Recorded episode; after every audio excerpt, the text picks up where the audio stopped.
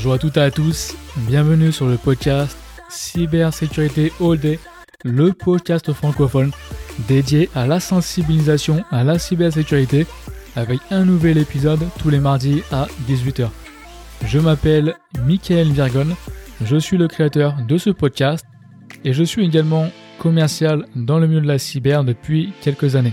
Le sujet de cet épisode concerne la biométrie comportementale, donc tout ce qui est reconnaissance faciale, empreinte digitale, mais beaucoup plus. Et d'ailleurs, on va voir ensemble quelques exemples sur notamment la façon d'obtenir des informations sur des personnes à leur façon de taper au clavier, de bouger la souris de leur PC, également comment est-ce que l'on peut surveiller des examens à distance, et bien évidemment comment eh bien, est-ce que la biométrie peut être utilisée comme étant une méthode d'authentification?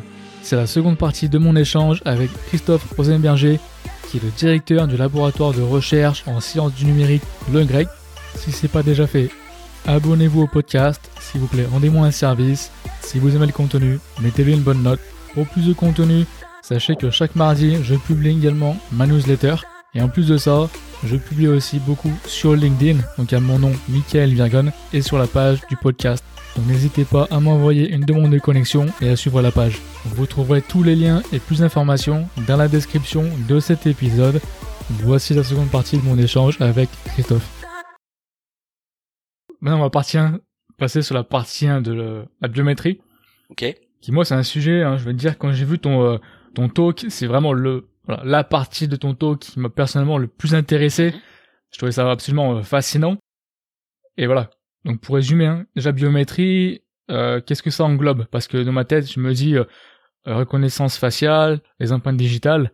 Déjà pour le contexte, de, quoi on parle quand on parle de biométrie? Alors déjà, si on veut essayer de définir le, terme biométrie, en fait, c'est l'exploitation de données morphologiques ou comportementales associées à une personne pour l'identifier ou vérifier son identité. D'accord? Donc euh, effectivement, euh, quand on parle de caractéristiques morphologiques, bon bah là, mhm. on, fait appel souvent à ce qu'on pense hein, à des données euh, visibles de la personne, donc le visage, l'empreinte digitale, et, etc. Mais morphologique, ça peut être aussi des choses qui ne sont pas forcément visibles. Ça peut être les veines de ma main. D'accord euh, Donc euh, les, les, veines que vous voyez, vous apercevez sur votre main euh, bleue là, bon, avec un, un, capteur proche infrarouge, on peut assez facilement voir le réseau veineux de votre main, de votre doigt. on peut aussi analyser votre oreille, on peut analyser plein plein de choses. Hein, c'est très vaste. Y y a, on a travaillé il y a quelques années sur le pli des doigts. Donc le pli des doigts, on peut reconnaître une personne aussi avec son pli des doigts. Il y a, y a, pas de la forme de la main. Y a, je sais qu'il y a des gens qui ont travaillé sur euh, sur des parties des yeux, on peut travailler sur le nez. Enfin, c'est extrêmement vaste, euh, extrêmement vaste le, type d'information morphologique.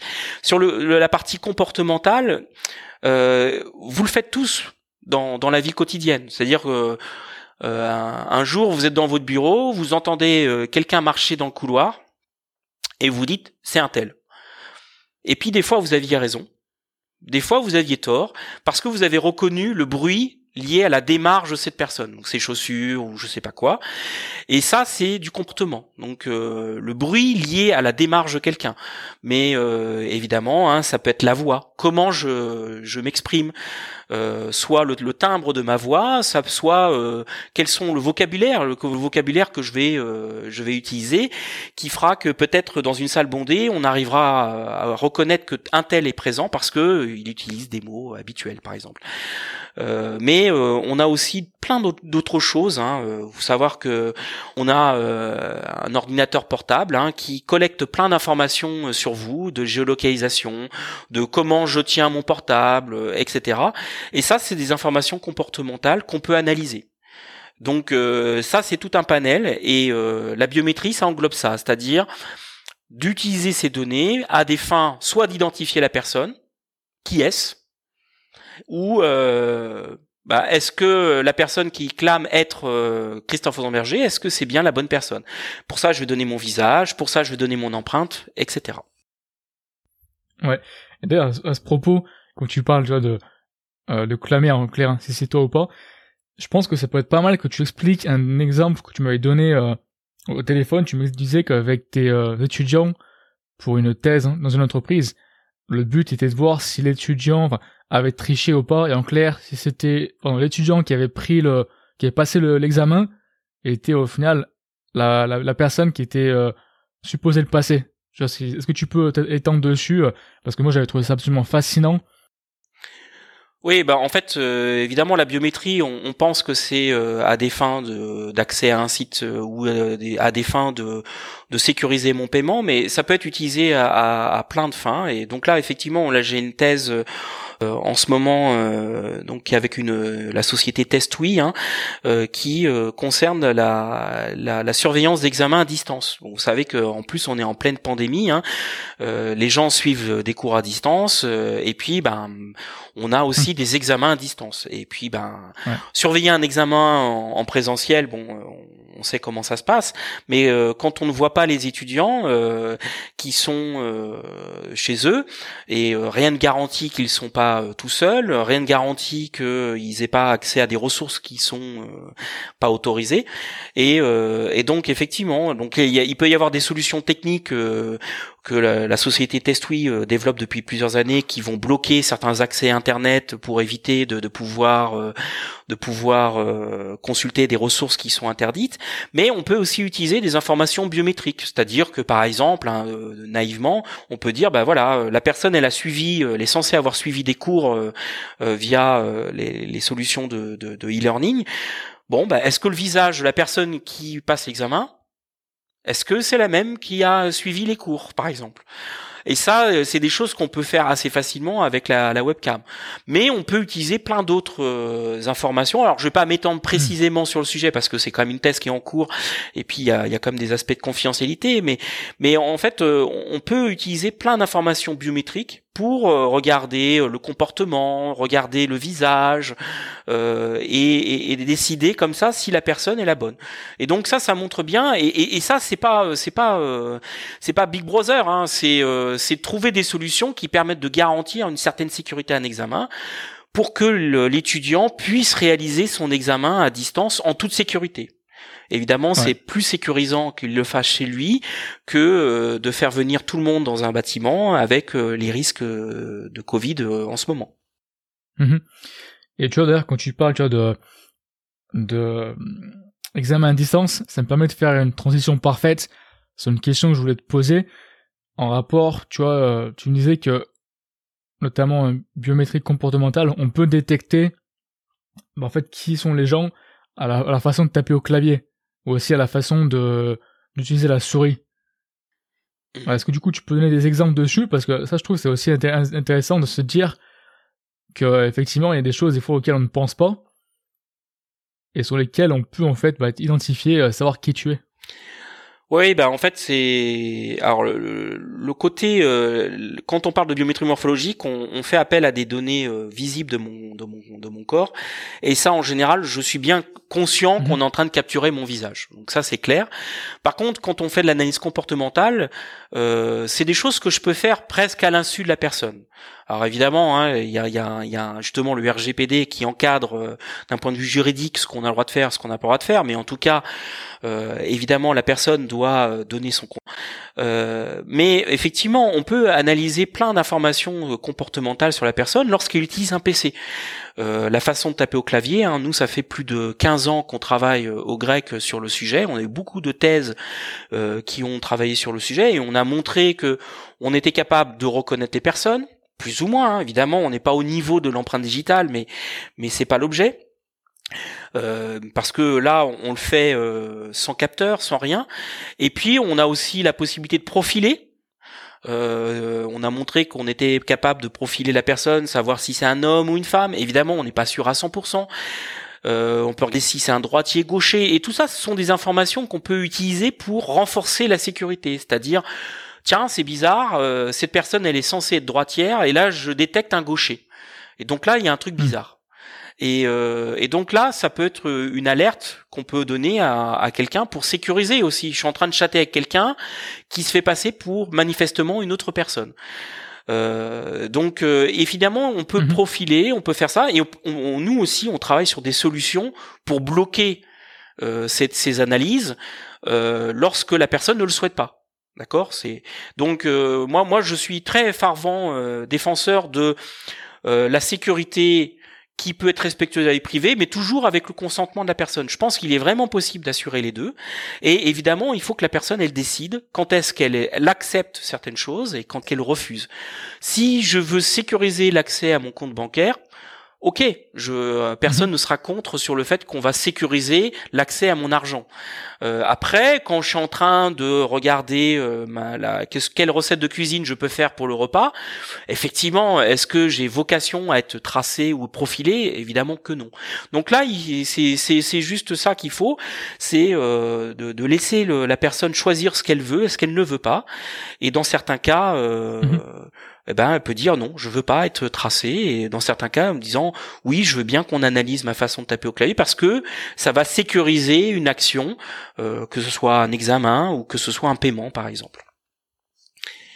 Et, et ça, hein, pour euh, pour le dire. Hein, euh, on pourrait se dire ouais c'est de la science-fiction c'est c'est c'est c'est pas c'est pas la vraie vie en fait on, a fait une étude il y a pas longtemps enfin une étude toute chaude hein, qui a quelques semaines où on a euh, regardé les 200 sites euh, internet les plus utilisés euh, à, l'heure actuelle.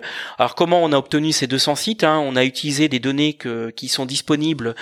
c'est ce qu'on appelle le top Alexa. Alexa, hein, c'est c'est un assistant vocal d'Amazon et ils mettent à disposition mmh. des, des, des, statistiques sur quels sont les sites les plus sollicités par l'assistant vocal. Donc ça donne une idée sont les sites les plus utilisés euh, à l'heure actuelle. Et quand on regarde ces 200 sites, et on a on a fait euh, des un, programme qui permet d'analyser ça, on a montré que euh, il y a 16 sites sur les 200, donc c'est-à-dire 8% des sites qui analysent la façon de taper au clavier. C'est-à-dire qu'ils capturent ces événements qui sont nécessaires pour reconnaître, pour etc. Alors évidemment, hein, on n'a pas demandé aux, sites concernés de ce qu'ils faisaient, hein, de ces informations qu'ils collectent. Mais euh, ça veut dire que potentiellement ils sont en mesure de d'identifier, ils sont en mesure de profiler les gens euh, en analysant la façon de taper au clavier. Et, euh, et donc on peut se poser la question de est-ce que c'est vraiment dans l'intérêt des personnes? Mhm. Et d'ailleurs, ça me fait penser à un point que tu m'avais mentionné encore une fois au téléphone hein, avant qu'on fasse ce podcast et qui résume très bien ce que tu viens de dire à l'instant, c'est que on sait pas ce qu'ils en font. Dans le sens où, en plus, tu peux avoir des intentions bien différentes. À la fois, tu me disais, tu vois, par rapport euh, à les données extraites, admettons, pour, euh, tu pensais, ou pensais beaucoup, tu m'avais dit à la sécurité des enfants, notamment sur Internet. Aussi, ça peut être du marketing ciblé, ou ça peut être, par exemple, hein, pour faire des tests euh, de personnalité, notamment pour les recruteurs. Donc, à l'époque, hein, tu avais ta façon d'écrire. Maintenant, ça peut être ta façon de, de taper. Peut-être que tu peux, je sais pas, juger de ta euh, quoi, on va dire de ta euh, psychologie, mais ouais, du coup, c'est intéressant de voir qu'effectivement, euh, ça peut être en plus comme tout, on va dire, c'est comme comme tout, comme toujours, toute donnée, ça peut être utilisé à des fins bien différentes et parfois malveillantes. Oui, bah c'est en plus avec on, on, a énormément de données qu'on peut collecter que ce soit euh, sur un PC, sur un téléphone euh, ou même euh, mhm. avec des caméras, etc. À côté de ça, on, a eu des, progrès énormes sur les, techniques euh, d'apprentissage machine, hein, avec notamment euh, l'essor de l'apprentissage profond, qui permettent, euh, mais très facilement, je veux dire, pour vraiment pas grand, enfin, avec un investissement assez faible, on peut arriver à, répondre à des, problématiques de type profilage assez simples avec des codes qui sont sur Internet. Et donc euh, ça, on, on y a un essor à la fois sur les données collectées et à la fois sur les capacités de traitement qui font qu'on peut faire ça. Et donc évidemment, il faut encadrer, c'est-à-dire que dans certains cas, effectivement, ça a une valeur ajoutée. Euh, si on parle de protection des enfants sur Internet, évidemment que ça mhm. peut être intéressant de montrer que attention, tu es en train de chatter avec quelqu'un qui par analyse euh, d'informations à disposition euh, ne fait pas référence à un gamin de 14 ans, mais à quelqu'un de plus vieux. Euh, donc ça, c'est clair que ça peut avoir un intérêt. Euh, après, quand je suis en train de naviguer tranquillement chez moi sur Internet, pourquoi être profilé. Donc euh, on, voit bien que ça, ça dépend vraiment du contexte. Et ce qui est à mon avis très important, mhm. c'est que l'utilisateur il doit avoir la main. Mais pour avoir la main, il faut aussi qu'il comprenne ça, c'est-à-dire qu'il comprenne les risques. Et, et il faut lui proposer des solutions qui font que bah voilà, euh, attention, là tu es sur un site euh, qui euh, qui fait qui, qui, collecte certaines informations et d'avoir une préconisation en disant moi je te conseille de bloquer mais tu peux choisir. Il faut toujours laisser la personne choisir, mais il faut l'éclairer. C'est-à-dire qu'à l'heure actuelle, hein, l'éclairage il est il est assez peu compréhensible pas par les personnes. C'est-à-dire qu'il y y a un message en disant est-ce que vous êtes d'accord pour faire ça? Et les gens euh, ne comprennent pas bien. Euh, ça, ça, choque personne, par exemple, hein, d'installer euh, une application qui permet de faire l'application lampe sur Android où l'application, elle, vous le demande. Hein. Est-ce que vous êtes d'accord pour que cette application accède à vos contacts? Ah oui, oui, oui.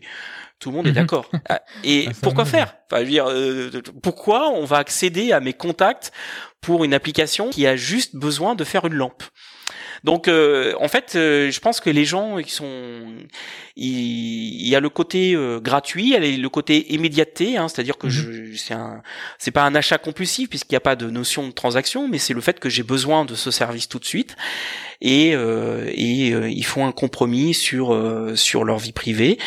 Et potentiellement, bah, cette application peut-être qu'elle va collecter des contacts et puis ça ça va ça va générer des problèmes à mes contacts, mais bon j'aurai mon application Android euh, lampe gratuite. Ouais. Et en plus, tu vois, il y, a, un point euh, qu'on entend souvent, c'est tu l'excuse de dire, ouais, mais bon, tu sais, à l'époque, il y avait notamment un, mime, hein, encore une fois, sur, euh, sur LinkedIn, j'avais vu passer, qui disait, don't worry, en gros, ça disait que c'est pas la peine d'envoyer ton, CV parce que Google connaît déjà toute ta vie. Mais quelque part, tu vois, des fois, c'est un petit peu, l'excuse des gens de dire, ouais, mais bon, je fais pas attention parce que les données les ont déjà.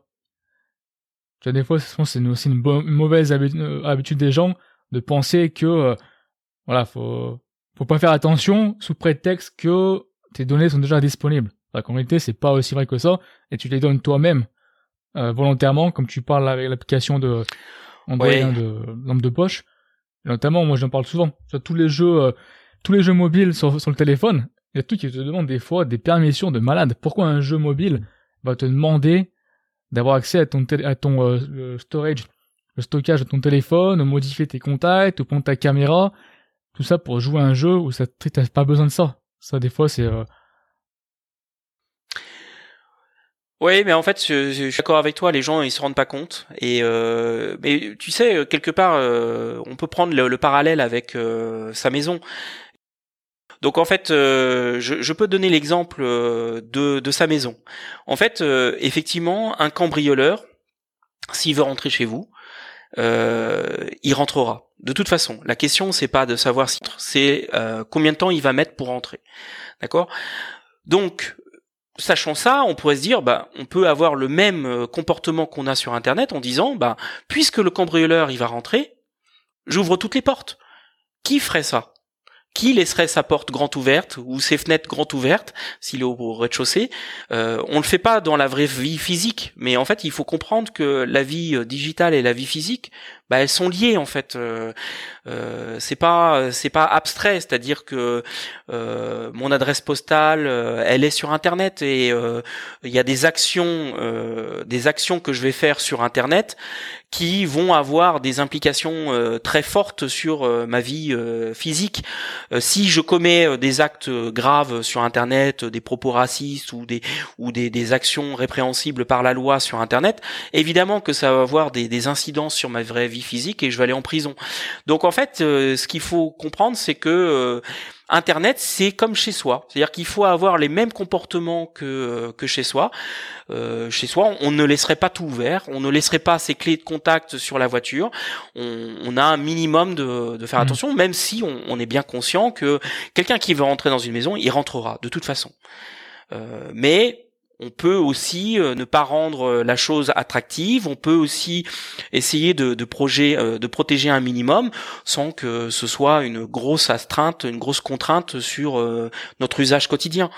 Donc voilà, moi c'est c'est penser à ça, penser à cet exemple-là pour pour réfléchir à votre sécurité sur Internet.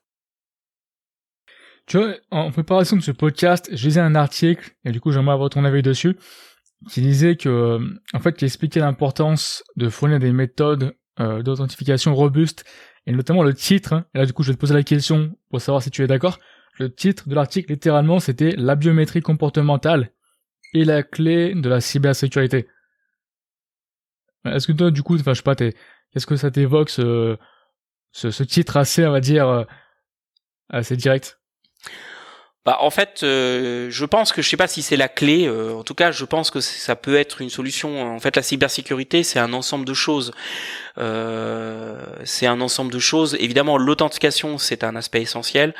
Euh, derrière, il y a, y a, la sécurité du, du, logiciel, il y a la sécurité de notre matériel.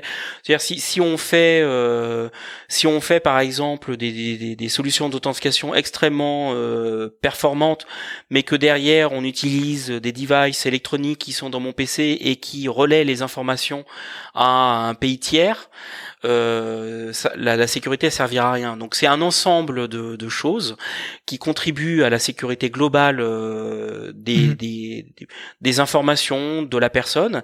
Et donc euh, je pense que la biométrie comportementale c'est une solution.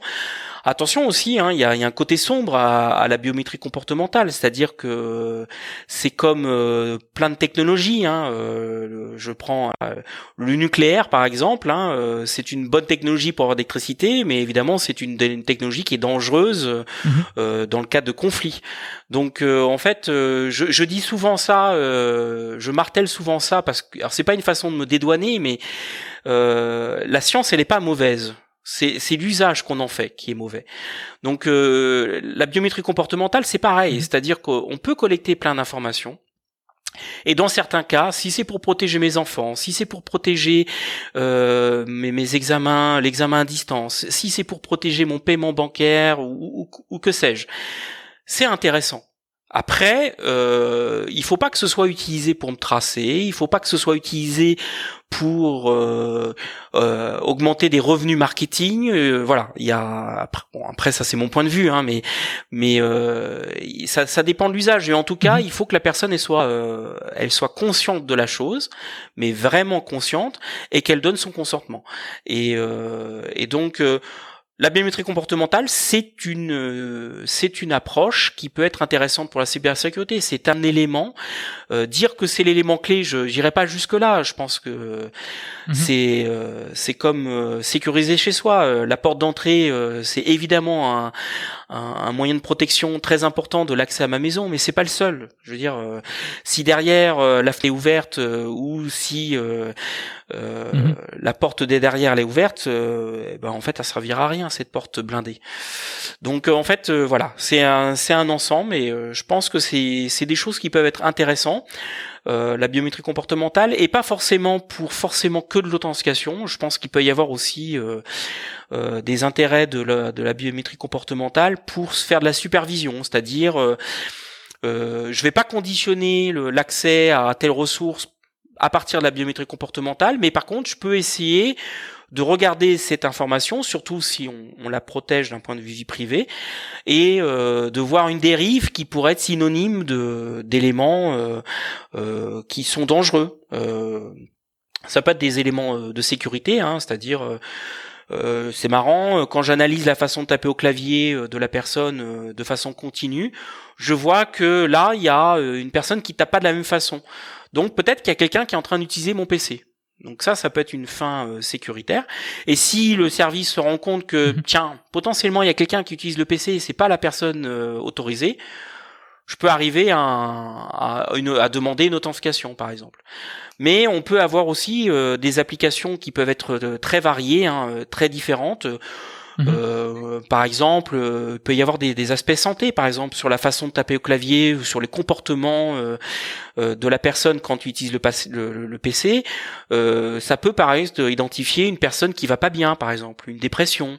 ça peut être aussi des, des, signaux qui peuvent être intéressants et qui peuvent éviter des drames.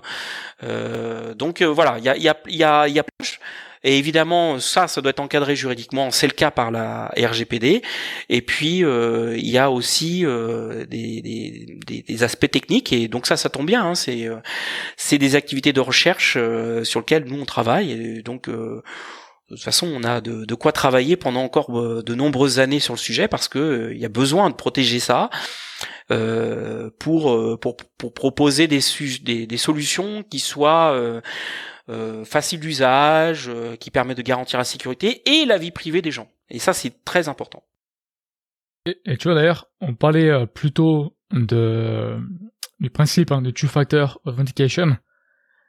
En fait, j'ai le sentiment que la biométrie finalement, c'est comment dire Enfin, ne remplace pas, on est d'accord, ne remplace pas ce principe-là de deux facteurs d'authentification, mais par contre, te rajoute une brique, on va dire un outil finalement d'authentification très fort. En plus, est-ce que tu es d'accord, euh, je pense dessus, non? Qu'en fait, c'est pas, euh, ça remplace pas ce principe-là, mais par contre, ça te rajoute une méthode très forte, justement pour, euh, en plus, admettons d'être des mots de passe ou ce genre de choses. Oui, en fait, euh, la, différence notable entre euh, la biométrie et puis les autres solutions, c'est que la biométrie, c'est une information qui est vraiment liée à la personne. C'est-à-dire que quand je fais un mot de passe, il n'y a rien qui garantit, et c'est souvent le cas, surtout si on utilise un mot de passe simple, il n'y a rien qui garantit que d'autres personnes l'ont.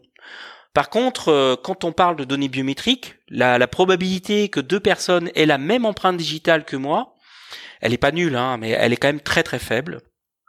Et donc euh, souvent, euh, c'est ce que je dis hein, de façon un peu provocante, c'est de dire que la biométrie c'est la seule méthode d'authentification des individus. En fait, quand on utilise un mot de passe, qu'on utilise les traces du navigateur, etc on fait de l'authentification du téléphone ou euh, du PC. On fait pas l'authentification de la personne. Donc on, ce qu'on suppose c'est que la personne qui a ce PC, c'est la c'est la personne légitime. Bon, quand on parle de biométrie, on, on va vraiment jusqu'à l'individu, alors que toutes les autres solutions, elles vont jusqu'à euh, l'objet. Et donc, euh, ça, c'est une des qualités de la biométrie, c'est d'aller vraiment à l'individu. Euh, quand euh, je donne souvent cet exemple-là, par exemple, je peux donner ma carte bancaire à ma fille pour aller acheter du pain et m'ont donné mon code PIN. Elle leur a fait une authentification à deux facteurs, mais pour autant, ce sera pas moi qui aura fait le paiement. D'accord? Et donc, euh, quand on parle de biométrie, évidemment, c'est plus difficile de donner son empreinte ou de donner son visage à quelqu'un d'autre. Donc, l'avantage, c'est qu'on va vraiment à la personne. Et donc, et ça, c'est vraiment essentiel. C'est le lien qu'on a entre l'authentification biométrique et la personne, il est très étroit puisque c'est une partie de mon corps, c'est une une partie de de de ma façon de faire quelque chose et donc euh, c'est très très personnel en fait. Alors que euh, euh, quand on, à l'heure actuelle, quand on paye sur Internet et qu'on vous envoie un SMS sur votre téléphone, bah, on, on, vérifie surtout le fait que vous avez le téléphone. Et euh, un attaquant qui euh, accède à votre téléphone pendant ce temps-là, eh ben, il peut faire un paiement sur Internet, évidemment. Donc la biométrie, c'est ça qu'elle est, en, ça qu'elle est différente. Alors je veux pas dire que là je suis pas en train de faire un plaidoyer pour la biométrie en disant il faut tout remplacer par la biométrie. Non, je dis que ça, cette qualité-là, elle est indéniable. Après, évidemment qu'il y a des y a des soucis avec la biométrie parce que cette proximité avec la personne, elle peut permettre aussi de tracer la personne si on protège pas ce qu'il faut. Donc là, euh, évidemment, hein, il y a évidemment des solutions techniques hein, pour faire ça, pour protéger. Et on y travaille. Mhm. Ben, je pense que d'ailleurs, en, parlant de ça, du coup, ça me fait une transition parfaite hein, sur ma prochaine question, parce que d'un point de vue sécurité, on peut se dire, bah, tout ça c'est très bien parce que la méthode d'authentification, elle est beaucoup plus forte. Admettons, voilà, on va dire des empreintes digitales, d'accord?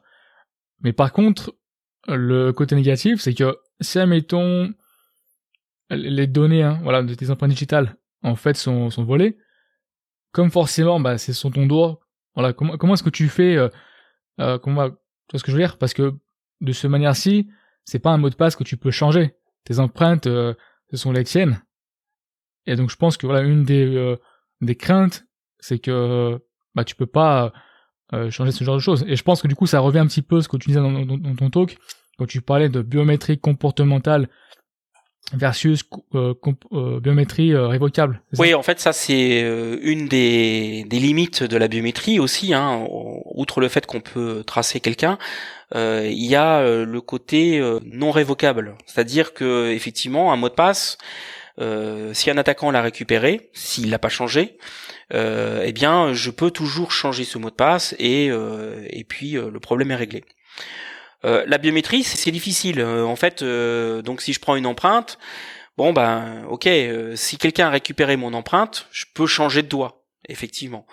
Euh, mais on voit que ben on a une certaine limite, c'est-à-dire qu'au bout d'un certain temps, euh, on pourra plus le faire. Euh, et donc ça, c'est le côté non révocable d'une donnée biométrique. Alors c'est souvent le cas sur les données morphologiques, sur les données comportementales, comme la façon de taper au clavier, comme c'est souvent lié à un mot de passe, on change de passe et donc la façon de taper au clavier du nouveau mot de passe sera difficilement prévisible à partir de l'ancienne. Donc euh, ça, c'est le côté non, non révocable. Et donc ça veut dire qu'il faut vraiment protéger euh, ces données euh, biométriques. Et donc c'est pour ça aussi que dès lors qu'on va stocker des données biométriques, on va les stocker chiffrées c'est obligatoire. Et euh, en Europe, hein, on est euh, fervent euh, défenseur du stockage de ces données sur des ce qu'on appelle des éléments sécurisés et ce qu'on défend beaucoup en Europe, hein, c'est ce qu'on appelle les puces à microcircuits hein, qui sont sur les cartes bancaires, qui sont dans les cartes SIM de, de vos téléphones, etc., qui sont des enceintes sécurisées logiques et physiques dans lequel on va stocker votre euh, votre donnée biométrique et qui permettra euh, de protéger cette donnée comme un peu un coffre-fort. C'est vraiment le coffre-fort miniature hein, de vos données euh, numériques. Alors je dis pas que c'est impossible de casser ce, ce puce, ces puces. rien n'est impossible en sécurité. ceci étant, ça demande des moyens quand même extrêmement complexes pour pouvoir récupérer les données biométriques des, des personnes. Donc déjà il y a ces protections matérielles et de chiffrement. Alors évidemment, le chiffrement classique, hein, euh, ça suffit pas non plus. Pourquoi? Parce que euh, quand on a une donnée chiffrée, euh, biométrique, pour pouvoir la comparaison avec une nouvelle donnée, eh bien, pour les algorithmes de chiffrement classique, on est obligé de déchiffrer la donnée qui est stockée pour faire la comparaison. Et donc pendant ce laps de temps bah, la donnée elle est elle est en clair hein, donc ça c'est un peu problématique. Euh, évidemment qu'il y a beaucoup euh, de personnes hein, de chercheurs dans le monde qui essaient de trouver des, solutions euh, pour ça. Il y a on, parle beaucoup de, solutions basées sur la ce qu'on appelle cryptographie homomorphe. Et, la cryptographie homomorphe c'est d'appliquer des, algorithmes de chiffrement de dès lors qu'on puisse faire un certain nombre d'opérations dans le domaine du chiffré. C'est-à-dire qu'on n'aurait pas besoin euh, de déchiffrer la donnée pour pouvoir comparer deux données biométriques. Donc il y a des solutions euh, qui, existent, euh, qui sont encore difficiles parce que les tailles de données sont élevées lorsqu'elles sont protégées par ce type de schéma. Bon, il y a pas mal de gens qui travaillent euh, là-dessus. Bon, pour moi, euh, on travaille sur d'autres euh, solutions algorithmiques hein, qui vont essayer de faire de la, ce qu'on appelle la biométrie révocable. Et moi, ce qui est très très important, c'est que et, ça. je pense que je suis vraiment dur là-dessus, mais ce que je ne veux pas, c'est qu'une donnée qui soit protégée, une donnée biométrique protégée, je ne veux pas que qu'on puisse la déchiffrer. Je, ça, je refuse catégoriquement moi en tant que chercheur. C'est-à-dire même un État. Je, c'est pas que j'ai pas confiance en État, mais il est hors de question, à mon sens, que euh, quiconque puisse euh, récupérer des données euh, en clair initiales.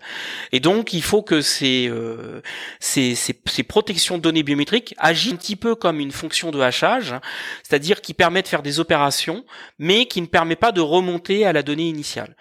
Et donc, euh, on peut pas utiliser des fonctions de hachage classiques parce que les fonctions de hachage, elles sont conçues pour que euh, lorsque je calcule des, une fonction de hachage sur deux données similaires mais pas tout à fait la même, eh bien, je veux que les hachés euh, soient très différents. Alors que ça, en biométrie, on voudrait au contraire qu'ils soient similaires. Donc les fonctions de hachage classiques ne sont pas applicables en biométrie, euh, et donc on travaille sur d'autres mmh. solutions euh, qui permettent ça, mais en aucun cas de pouvoir remonter à la donnée en clair. Et ça, c'est c'est très important, mais euh, pour garantir la vie privée euh, des gens.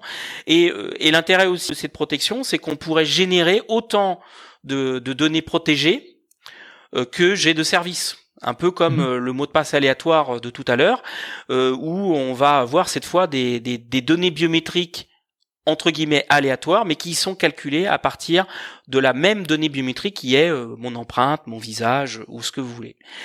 Et, donc ça, c'est euh, ça, c'est quelque chose qui est très important et ça fait partie des, des activités de recherche que nous on mène, hein, soit sur la protection euh, matérielle en stockage sur des éléments sécurisés, soit sur la définition de schémas algorithmiques qui vont permettre de garantir justement le fait qu'on ne puisse faire des comparaisons, mais qu'on ne puisse pas remonter à la donnée mhm. en clair. Ça, c'est très très important. D'accord. Alors justement, je pense que tu viens de toucher un dessus hein, sur le sujet, mais euh, peut-être pour finaliser le, podcast, bah, quelle est encore une fois l'idée forte que tu aimerais que nos auditeurs retiennent de cette partie ici, sur tout ce qui est biométrie euh, comportementale, biométrie révocable? Quelle est un petit peu l'idée forte à retenir? Bon, en fait, pour résumer, hein, euh, sur la partie biométrie et puis protection de la vie privée, ce, que, ce que je dois dire, c'est qu'il faut pas que les gens aient peur de ces solutions.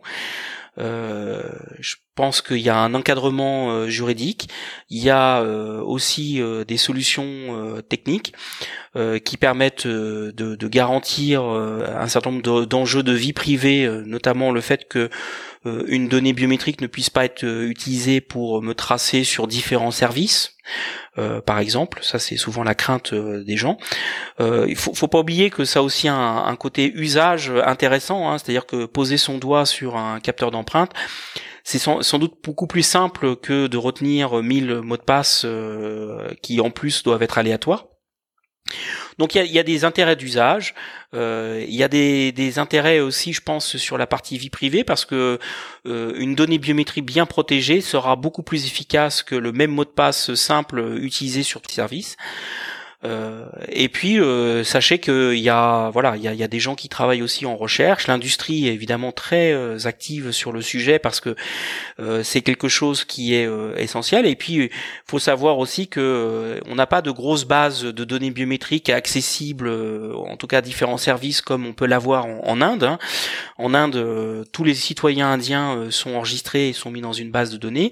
Et l'idée c'est de pouvoir utiliser cette base centralisée pour pouvoir faire des achats euh, euh, quelconque.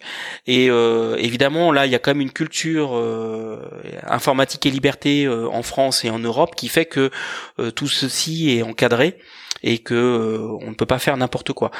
Donc, donc voilà, retenez ça. Ok. Bah écoute, en tout cas, je te, remercie beaucoup pour pour ton temps. C'était vraiment un podcast hein, que j'avais hâte de faire parce que je trouve que les sujets étaient super intéressants. Donc encore une fois, je te remercie un peu d'avoir pris le temps de d'avoir cet échange avec moi aujourd'hui. Bah, avec plaisir. Euh, C'était un plaisir. Il y a, y, a, y a, pas de souci. N'hésite pas à, à revenir euh, vers moi et puis euh, je pourrais te trouver aussi d'autres collègues euh, si ça t'intéresse. J'espère que vous avez aimé cet épisode qui conclut mon échange avec Christophe Rosenberger. Pour rappel, si vous ne l'avez pas écouté, la semaine précédente, j'avais publié la première partie qui concernait les mots de passe. N'hésitez pas à me contacter sur LinkedIn. J'aimerais savoir quel type de contenu est-ce que vous aimeriez entendre dans le futur. Bien évidemment, abonnez-vous au podcast, mettez-lui une bonne note.